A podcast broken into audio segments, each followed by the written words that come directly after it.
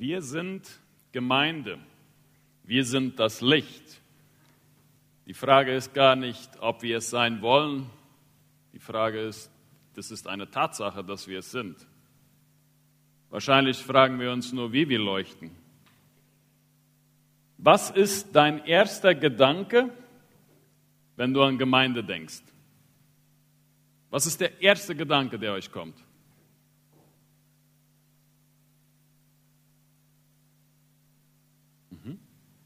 Gemeinschaft.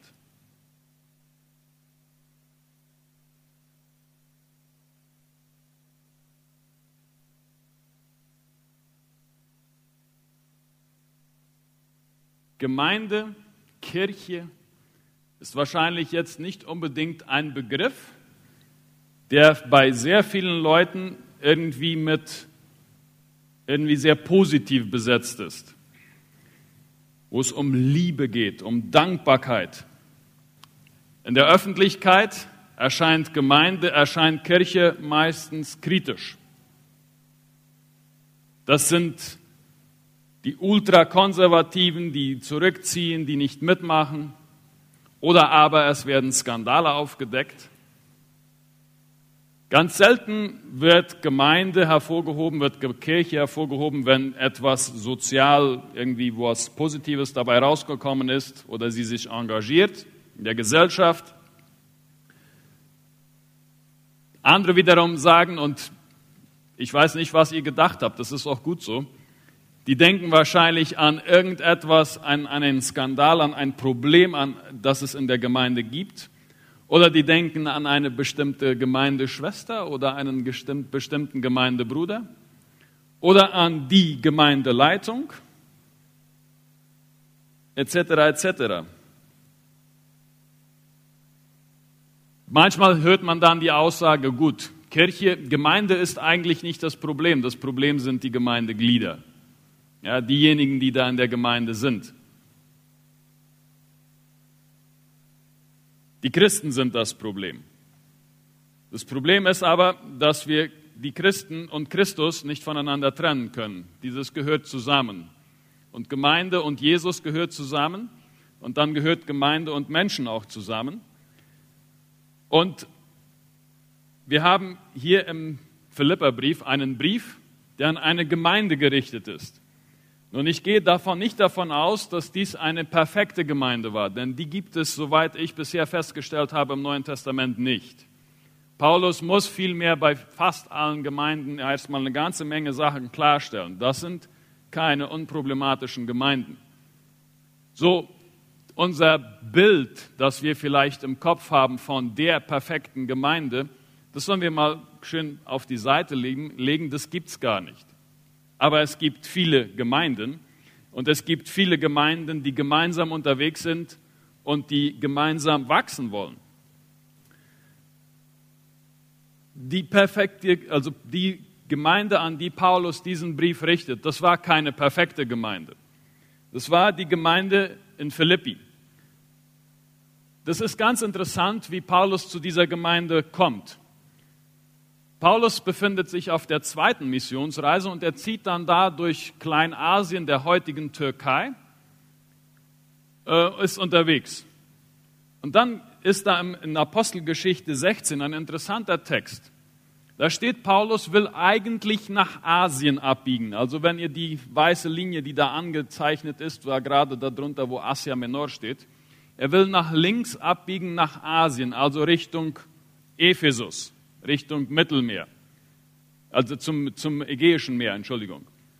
Und dann sagt der Heilige Geist ihm, nein, nicht links. Na gut, dann werden sie rechts abbiegen, das wäre rechts nach oben nach Bithynien. Das ist oberhalb von dem Wort Asia. Und dann steht im Bibeltext, der Heilige Geist hinderte sie daran. Und dann gehen sie weiter geradeaus und kommen nach Troas. Da ist dieser kleine gelbe Kreis das ist Troas. Und dort bekommt Paulus einen Traum. In der Nacht sieht er ein Gesicht vor sich von einem Mann, das ist ein mazedonischer Mann, und der sagt zu ihm, komm rüber zu uns. Das heißt, übers Meer rüber komm rüber zu uns. Wir brauchen das Evangelium. Und Paulus versteht da, ich bin gerufen, rüber zu gehen nach Europa, nach Griechenland. Und er kommt dann via Samothrake, das ist da die kleine Insel, zu dem anderen kleinen gelben Kreis, oben weiter links, das ist Philippi. Dort kommt er an. Und damit ist in Wirklichkeit das Evangelium auch mit Paulus auf den europäischen Kontinent gekommen. Und da, Philippi, da ist diese kleine Gemeinde. Philippi war in der Zeit eine kleinere Stadt, zwischen 15.000 und 30.000 Menschen haben dort gelebt. Ihr seht hier ein, das antike Philippi, man sieht das Theater dort. Unten links, das sind so Reste, die da heute noch zu finden sind, ähm, die ausgegraben worden sind. Also eine recht normale, große, ist keine besonders große Stadt, aber eine antike, wichtige Stadt. Eine Stadt, wo die Via Ignatia durchging. Die Via Ignatia, das war eine ganz, ganz wichtige Handelsstrecke. Eine Verbindungsstraße im Römischen Reich. Und da ging, das ging durch Philippi durch. Diese Handelsstraße, die ist übrigens, äh, das, äh, das ist ein, ein Schotterweg, ein Empedrado der ist wesentlich besser als die, die wir hier heute in Paraguay haben. Und das ist schon ein paar tausend Jahre alt, sind diese Wege. So, am nächsten Bild seht ihr dann, und da kommt das Evangelium zu Lydia.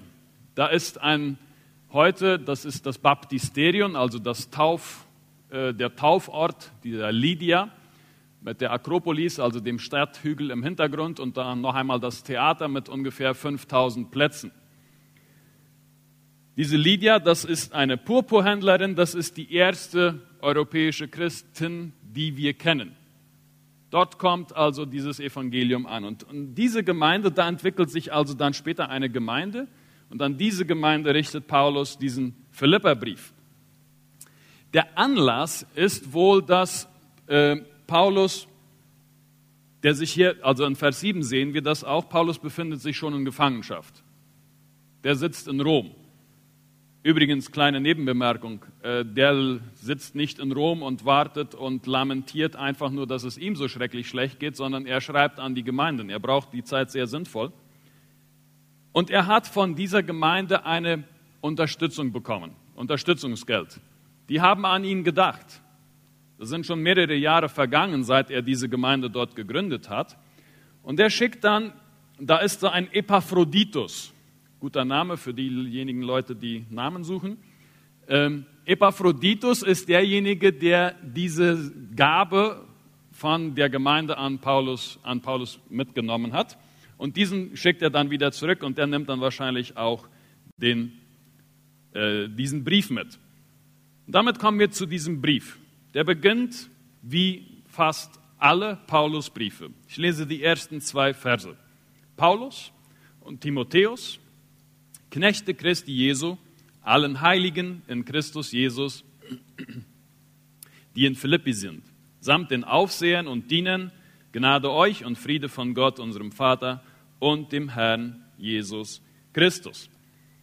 Ganz typischer Briefanfang. A schreibt an B und ein Segensgruß noch zum Anfang. Hier besonders, dass es Paulus und Timotheus sind. Nachher geht der Brief dann aber in der ersten Person weiter. Also es ist davon auszugehen, dass Paulus verantwortlich ist für das, was hier in diesem Brief steht. Und sie, äh, Timotheus, ist der Mitabsender. Und sie schicken diesen Brief als Knechte Christi an alle Heiligen. Wir haben ja manchmal, auch in unseren Redewendungen, machen wir eine Unterscheidung zwischen den sehr heiligen und den so ein bisschen weniger heiligen Leuten. Ja, diejenigen, die dann äh, irgendwie Leitungsaufgaben haben, die sind ein bisschen heiliger. Da ist so manchmal so ein Heiligenkranz über dem Kopf. Bei einigen wackelt der schon ein bisschen und bei anderen ist er vielleicht ganz runtergefallen. Ähm, ich, das ist auch wieder so, ja, man kann das ja im Witz brauchen. Äh, ich weiß nicht, wo ihr jetzt meinen Heiligenschein seht, vielleicht ist er auch schon ganz unten. Paulus sagt hier, an alle Heiligen. Er geht einfach davon aus, Leute, die in der Gemeinde sind, diese Leute in Philippi, das sind Heilige. Das ist also keine Beschreibung eines Zustands, sondern das ist eine Aussage über ihre Beziehung zu Gott. Menschen, die in einer Gemeinde sind, sind Heilige. Und da ist auch nicht einer ein wenig heiliger als der andere. Vielleicht ist der eine auf dem Heiligungsweg ein bisschen weiter fortgeschritten als der andere, aber alle sind Heilige. Das ist eine Aussage, und das ist aber auch eine Aussage, die uns alle auf eine Ebene bringt, aber die eine ganz klare Trennlinie auch macht. Heilige sind Leute, die an Jesus glauben. Wer nicht an Jesus glaubt, wer nicht Jesus als seinen Retter und Heiland hat, ist kein Heiliger. Auch wenn er sich wie ein Heiliger verhält, wenn er die ethischen Maßstäbe erfüllt, die biblischen ethischen Maßstäbe. Er ist kein Heiliger. Und auf der anderen Seite, alle, die zur Gemeinde gehören, alle, die gläubig sind, sind Heilige. Sie sind abgesondert. Sie sind nicht perfekt. Das steht hier nicht. Sie sind abgesondert und Gott ist es, der uns heiligt, weil diese Leute eben die Liebe Gottes, das, was Jesus am Kreuz tat, für sich in Anspruch genommen haben. Und das ist deswegen auch die Einladung des Evangeliums. Gott lädt uns ein, dieses anzunehmen. Jesus hat uns den Weg freigemacht. Er macht uns zu Heiligen, wenn wir sein Erlösungswerk vom Kreuz für uns in Anspruch nehmen. Es ist also ein Zustand. Es ist aber auch, und das ist ganz wichtig, auch eine Zielbeschreibung. Das heißt, Heilige werden heiliger. Christen wachsen. Wir sind nicht perfekt, aber wir dürfen lernen und wir dürfen unterwegs sein und wir dürfen Schritte auf diesem Weg machen. Ich werde nachher auf diesen Punkt noch einmal kurz zurückkommen.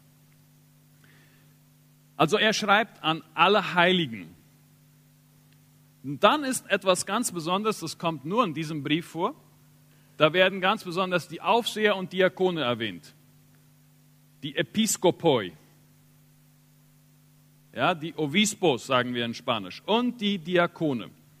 Aber wieder, sie sind auch Heilige. Sie sind keine besondere Stellung. Aber es ist der einzige Brief im Neuen Testament, der ganz spezifisch auch die Gemeindeleitung mit einbezieht. Die Ältesten, die Vorsteher, diejenigen, die Verantwortung haben in der Gemeinde, die, die Hüter, die Wächter, die Verantwortung tragen, die Gemeindeleitung. Und zwar in den zwei Hauptkreisen, die Aufseher und auch die Diakone. Die Aufseher haben die Verantwortung für die Gemeinde. Wir sehen im Neuen Testament an verschiedenen Stellen, ganz besonders zum Beispiel in Apostelgeschichte 20, Vers 17 und 28, dass Aufseher oder diese ja, Episkopoi und die Ältesten, das sind Synonyme die werden austauschbar verwendet. Und es geht immer um die Vorsteher, um die Hirten, um die Leiter. Und die Diakone sind diejenigen, die diese Leiter in ihrer Aufgabe unterstützen. Auch sie sind Heilige. Sie sind nicht Überheilige, sie sind auch nur Heilige. Und zwar am Anfang sagt Paulus sogar, ich, Paulus, schreibe euch als ein Sklave, als ein Knecht. Für mich sind das immer wieder klare Hinweise, dass das Neue Testament oder wie das anders ausgedrückt, unter dem Kreuz ist der Boden eben. Das sind nicht verschiedene Stufen, dass der eine höher steht als der andere. Unter dem Kreuz ist der Boden eben für alle. Und trotzdem braucht Gemeinde Gemeindeleitung. Brauchen wir Leiter. Und im Neuen Testament ist das immer Plural. Das sind immer mehr als einer. Die stehen zwar, sie haben Verantwortung, sie haben auch Autorität, aber es ist hauptsächlich die Betonung auf, den Qualifi auf die Qualifikationen, wie sind diese Leute, nicht welchen Posten haben sie, sondern wie sind sie. Und es liegt die, die Betonung auf der Verantwortung, die sie haben, die Gemeinde anzuleiten. Diese werden besonders betont in diesem Brief. Ich gehe davon aus, dass das zeigt, Die Gemeinden im Neuen Testament wurden von Aufseher, von Ältesten geleitet, im Plural. Und sie hatten die Diakone, die dann ihnen auch zur Seite standen. So, und dann schreibt Paulus in Vers 3, ich danke meinem Gott bei jeder Erinnerung an euch, alle Zeit, in jedem meiner Gebete und bete für euch alle mit Freuden. Deswegen habe ich erst die Frage gestellt, woran denkst du, wenn du an Gemeinde denkst? Paulus hat hier keine perfekte Gemeinde im Sinn. Und wenn er an diese Gemeinde denkt, dann denkt er nicht erst an, ah ja, da ist ja die Lydia, die ist ein bisschen problematisch. Ah, dann ist da noch der. Okay, und dann waren wir neulich zu Besuch da und dann gab es dieses Problem. Er dankt für diese Gemeinde. Und zwar bei jeder Erinnerung an sie und in jedem seiner Gebete. Paulus betont das mehrere Male in diesem im Philipperbrief, dass er dankt für die Gemeinde. Immer wenn er sich an sie erinnert. Ich frage mich und ich weiß nicht, wie es den anderen Leitern der Gemeinde geht. Wir könnten, können heute unseren Pastor leider nicht fragen. Äh, woran denkst du, wenn du dich an diese Gemeinde erinnerst? Oder einen anderen Leiter. Woran denkst du, wenn du an deine Gemeinde denkst? Ob wir auch zuerst danken? Und zwar bei jeder Erinnerung, immer dann, wenn wir an die Gemeinde denken, danken. Danken, dass es die Gemeinde gibt.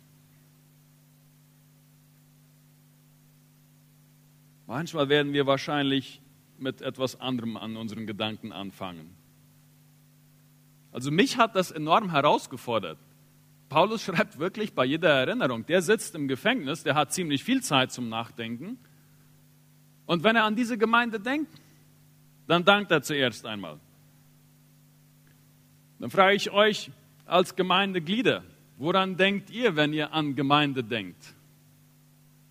Was ist so das Erste, was euch in den Sinn kommt? Dank? Bei jeder Erinnerung an unsere Gemeinde? Paulus hat das offenbar getan. Und es war keine perfekte Gemeinde. Mich fordert das enorm heraus. Paulus sagt dann auch, warum er so dankbar ist für diese Gemeinde. Vers 5. Wegen eurer Teilnahme am Evangelium vom ersten Tag an bis jetzt. Und ich bin in ebenso in guter Zuversicht, dass der, der in euch ein gutes Werk angefangen hat, es auch vollenden wird bis zu dem Tag Christi.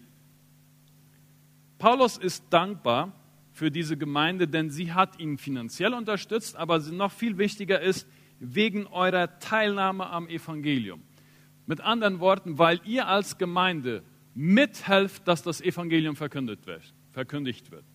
Es war offensichtlich eine Gemeinde, die verstanden hat, dass sie einen Auftrag hat. Es war eine Gemeinde, die Paulus unterstützt hat in seiner Aufgabe, die selber aber auch Gemeinde gebaut hat. So die Anfänge sind im Hause der Lydia, einer Purpurhändlerin. Das war eine ganz, ganz wichtige Person in dieser Stadt. Und was macht sie?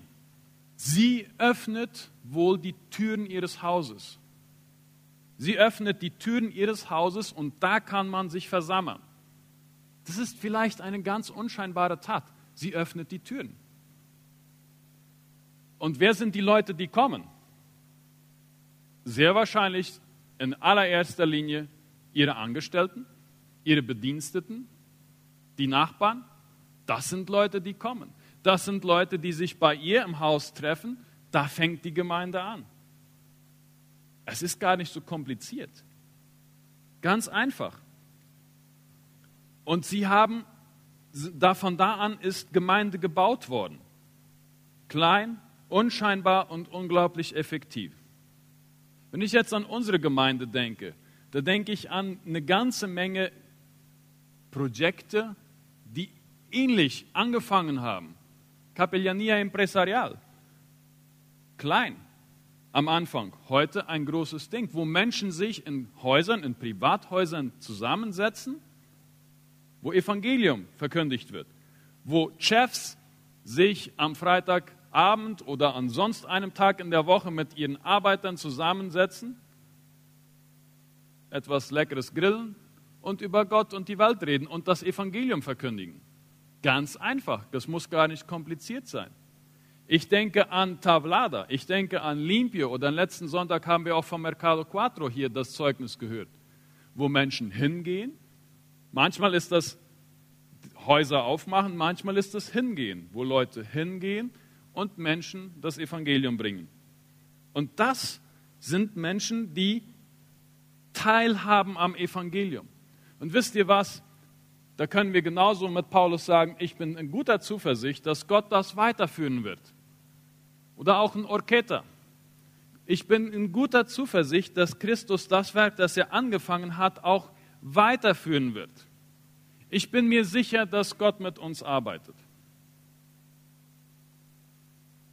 Manchmal muss ich mir anhören, dass Leute, die nicht zur Mennonitengemeinde gehören, Folgendes sagen. Ihr Mennoniten, mit dem Geld, mit den Ressourcen, die ihr, die ihr habt, nicht nur finanziell, sondern auch intellektuell, eure Gemeinde müsste hier 1000, 2000, 5000 Glieder haben.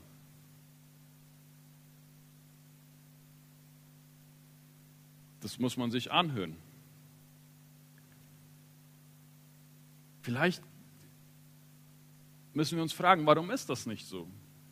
Vielleicht müssen wir uns fragen, musste, müsste es so sein? Wahrscheinlich gibt es im Gemeindebau immer wieder sehr positive Dinge, dann gibt es aber auch Rückschläge. Paulus sagt, ich bin in guter Zuversicht, dass Gott schon mit seinem Werk vorwärts kommen wird. Wenn nicht mit uns, dann wahrscheinlich ohne uns und vielleicht manchmal trotz uns wird er zu seinem Ziel kommen.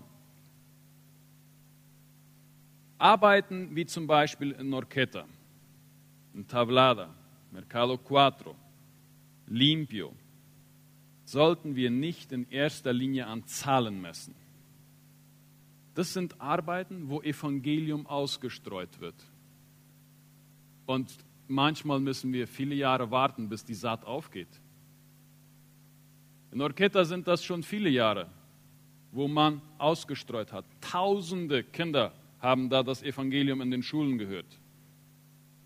Und wir haben da nicht eine Gemeinde mit Tausenden von Gliedern. Aber das Evangelium wird ausgestreut und Gott wird zu seiner Zeit auch zum Ziel kommen damit.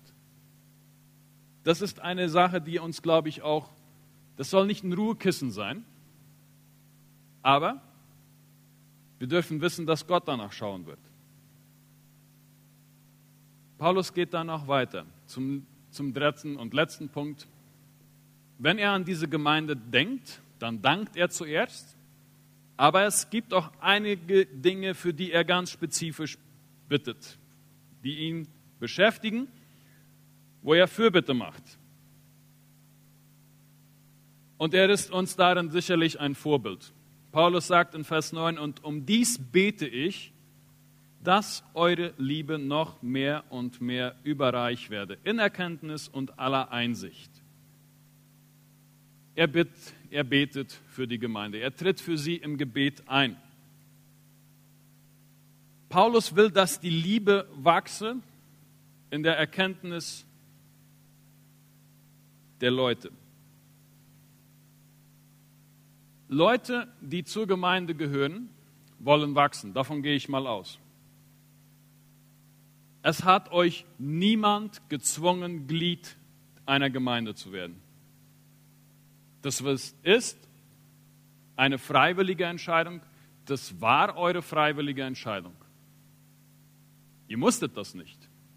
Ich zumindest nicht. Ich glaube kaum, dass hier heute jemand ist, der sagen kann, ich wurde gezwungen, Glied einer Gemeinde zu werden. Warum wurde ich Glied einer Gemeinde? Weil ich die Gemeinschaft der Gläubigen brauche und weil ich wachsen will. Wenn ich nicht wachsen will, dann brauche ich auch nicht Glied einer Gemeinde zu sein. So einfach ist das. Wenn du nicht wachsen willst, dann brauchst du nicht kommen. Das ist kein Muss. Aber wenn du kommst und wenn du Glied einer Gemeinde bist, dann willst du wachsen. Und das ist das Gebet des Paulus für die Gemeinde in Philippi, dass sie wachse, dass sie wachsen soll. Wachstum ist nicht immer ganz einfach. Wachstum hat auch mit Wachstumsschmerzen zu tun. Wachstum bedeutet, dass ich mich eventuell korrigieren lassen muss. Wachstum macht nicht immer Spaß. Aber ganz klar, ein Christ, der wachsen will, braucht Gemeinde. Immer wieder höre ich Leute sagen, nein, ich brauche nicht die, wirklich die Gemeinde, ich bin Teil der universalen Gemeinde Christi. Das ist Quatsch. Natürlich sind wir Glieder der universalen Gemeinde Christi. Ja, auf jeden Fall. Wir sind nicht die einzigen Gläubigen. Aber wenn du wachsen willst, brauchst du Gemeinschaft und Gemeinschaft mit anderen Gläubigen auch in der Lokalgemeinde. Was hat Paulus auf seinen Missionsreisen in jeder Stadt gemacht? Er hat Gemeinden gegründet. Immer. Und an eine dieser Lokalgemeinden geht eben auch dieser Brief. Und er steht für sie im Gebet ein. Er möchte, dass sie wachsen in der Erkenntnis, dass eure Liebe überreich werde in der Erkenntnis Gottes, dass ihr Gott besser kennenlernt. Und wenn ihr Gott besser kennenlernt, dann wird auch das eure Einsicht, äh, das können wir auch übersetzen mit Feingefühl, wachsen.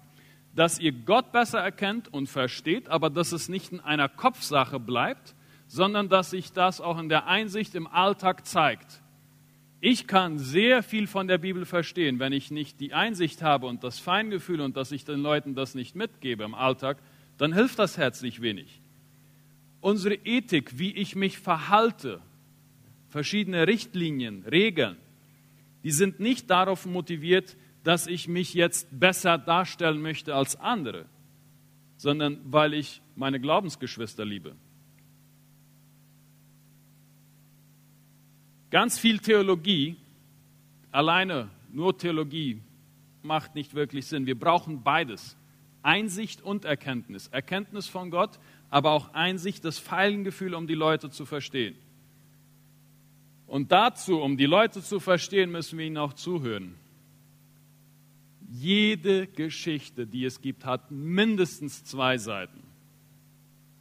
Jede Geschichte, die du über irgendein Gemeindeglied hörst, hat mindestens zwei Seiten. Jede Geschichte, die du hörst über die Gemeindeleitung, hat auch mindestens zwei Seiten. Und Paulus sagt, dass ganz, das ganz Wichtigste ist, dass eure Liebe zueinander wächst, wächst. Wenn da Liebe ist, dann werde ich auch feinfühlig mit meinem Nächsten umgehen. Paulus hat sehr viel und intensiv für die Gemeinde gebetet. Und das, glaube ich, ist heute auch in erster Linie eine Herausforderung für die Gemeindeleitung. Viel und intensiv für die Gemeinde, für die Gemeindeglieder zu beten, zu danken, aber auch Fürbitte zu tun. Aber wie betet man für die Gemeinde? Ivan war ein sowjetischer Gefangener. Er war in einem Kriegslager gefangen. Und er kniet nieder, schließt seine Augen und betet. Er ist gläubig. Und ein Mitgefangener beobachtet Ivan und sagt zu Ivan, deine Gebete werden uns nicht helfen, hier schneller rauszukommen. Und dann schaut Ivan hoch und sagt, ich bete gar nicht darum, dass Gott uns aus dem Gefängnis holt, sondern ich bete darum, den Willen Gottes zu tun. Sein Gebet war, dass er in der Situation, wo er war, den Willen Gottes erkennen konnte. Gar nicht, dass Gott die ganze Situation umkrempeln sollte für ihn. Wir sehen in unserer Gemeinde Menschen, die wahrscheinlich nicht so sind, wie wir uns das vorstellen. Wir sehen in unserer Gemeinde Menschen, die die Gemeinde leiten, die die nicht so leiten, wie wir uns das vorstellen. Lasst uns für sie beten. Lasst uns für diese Menschen in der Gemeinde beten. Lasst uns für unsere Gemeinde beten. Und überlassen wir es ruhig dem lieben Gott, wie er diese Menschen verändert. Denn das kann sein, dass Gott Menschen verändern wird auf eine Art und Weise, wie wir uns das nicht vorgestellt haben, die nicht nach unserem Geschmack ist. Vielleicht sollten wir nicht so beten wie dieser kleine Junge. Ein kleiner Junge bekam eine Strafe von seiner Mama und er musste ins Zimmer gehen. Hatte irgendwo wohl nicht ganz gehorsam gewesen. Kurze Zeit später kommt der kleine Junge raus und sagt zu seiner Mama, ich habe darüber nachgedacht, gedacht, was ich getan habe und ich habe ein Gebet gesprochen.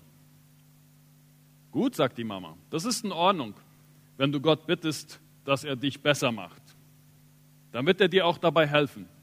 Oh, sagt der kleine Junge, äh, ich habe gar nicht äh, Gott gebeten, mir zu helfen, brav zu sein, sondern ich habe Gott gebeten, dass er dir helfen möge, mich zu ertragen. Das ist, glaube ich, ziemlich menschlich, dass wir so beten, dass es uns zugutekommt. Ich denke, es ist ganz wichtig, dass wir, wenn wir danken, wenn wir Fürbitte tun für unsere Gemeinde, für Gemeindeglieder, dass wir dann auch fügen, hinzufügen, dass Gott seinen Willen tut. Nicht so, wie ich mir das vorstelle.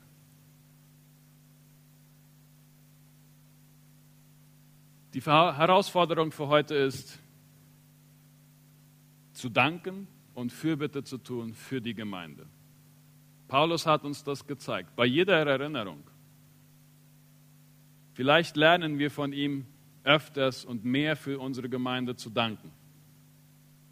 Vielleicht lernen wir von Paulus auch Fürbitte zu tun für unsere Gemeinde. Wir wollen das tun.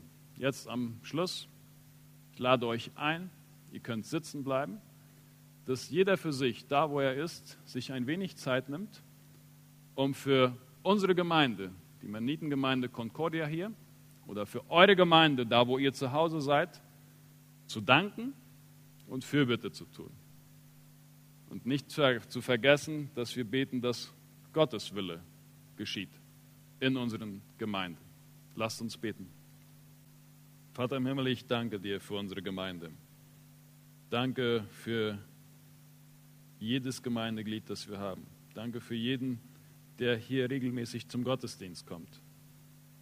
Danke, dass du unsere Gemeinde brauchst, um dein Reich zu bauen für die vielen Leute, die unterwegs sind, für die vielen Leute, die sich investieren auf ihren Arbeitsplätzen, ihren Studienplätzen, im Alltag das Evangelium zu verkündigen. Danke für die Arbeiten in Orqueta, in Limpio und Tablada, Mercado Cuatro, durch die Capellania Empresarial und noch weit darüber hinaus, wo der gute Samen auch ausgestreut wird, wo Menschen herausgefordert werden, dir nachzufolgen. Danke dafür. Halte du deine Hand bitte über die Leute, die an der Front stehen. Und Herr Jesus, lass uns wachsen und wirklich überreich werden in Erkenntnis, dass wir dich kennenlernen und dass wir aber auch einsichtig und feinfühlig miteinander umgehen. Dass wir vorbereitet sind für den Tag, wenn du wiederkommst. Setze du uns weiter zum Segen. Amen.